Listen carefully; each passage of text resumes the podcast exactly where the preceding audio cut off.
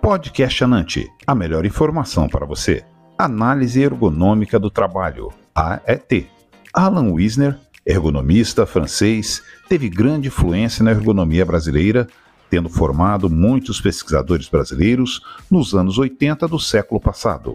A norma regulamentadora 17 teve muito esforço de auditores fiscais do trabalho formado pela escola deste ergonomista. A NR17 que vigorou até 2022, exigia a obrigatoriedade da implementação da AET pelas empresas brasileiras, tendo colocado no Brasil a discussão sobre atividade e organização do trabalho.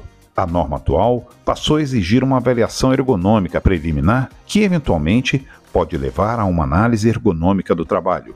A AET é entendida como uma abordagem estruturada em várias etapas, visando a compreensão do trabalho real, ou seja, a diferença entre tarefa prescrita e atividade, sendo tarefa o que é pedido ao trabalhador e atividade o que ele realmente faz. A AET é normalmente dividida em grandes etapas, com objetivos e ferramentas próprias, que serão alencados a seguir. 1. Um, análise de demanda e funcionamento da empresa. Refere-se a compreender o funcionamento da mesma, o que é feito por análise documental, entrevistas e primeiras visitas. 2. Análise da tarefa. Consiste em compreender o processo técnico e tipos de tarefas esperadas, o que é feito por análise documental e entrevistas. 3.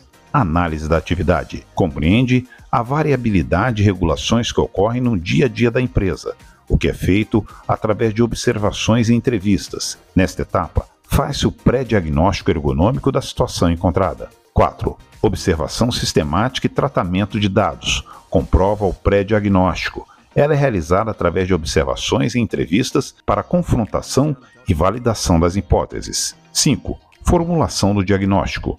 Objetiva: estabelecer relações entre condições da organização da atividade e dos resultados, através de dados coletados e analisados nas fases anteriores. Não é raro observar avaliações utilizando as chamadas ferramentas ergonômicas, tipo OVAS, RULA e REBA, como método conclusivo de diagnóstico ergonômico, embora sejam geralmente fáceis de usar e possuírem elementos visuais que podem ajudar o diagnóstico com gestores de empresas.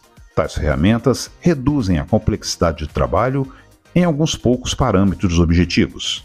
Essas ferramentas não podem sobrepujar a capacidade do analista de observar e entrevistar os trabalhadores.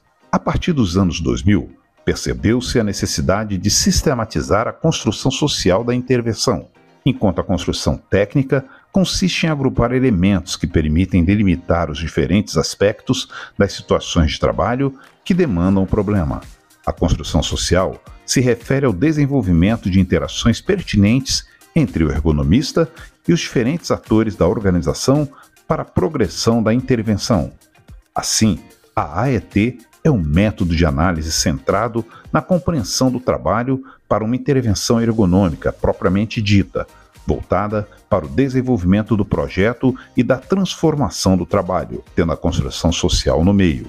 Muitas AETs estão ancoradas no formato diagnóstico e recomendações, essas últimas frequentemente descontextualizadas nas situações concretas, estabelecendo recomendações genéricas, como introdução de cadeiras reguláveis, pausas ou ginástica laboral. O desafio é ultrapassar esses limites com intervenções capazes de transformar o trabalho a favor dos trabalhadores.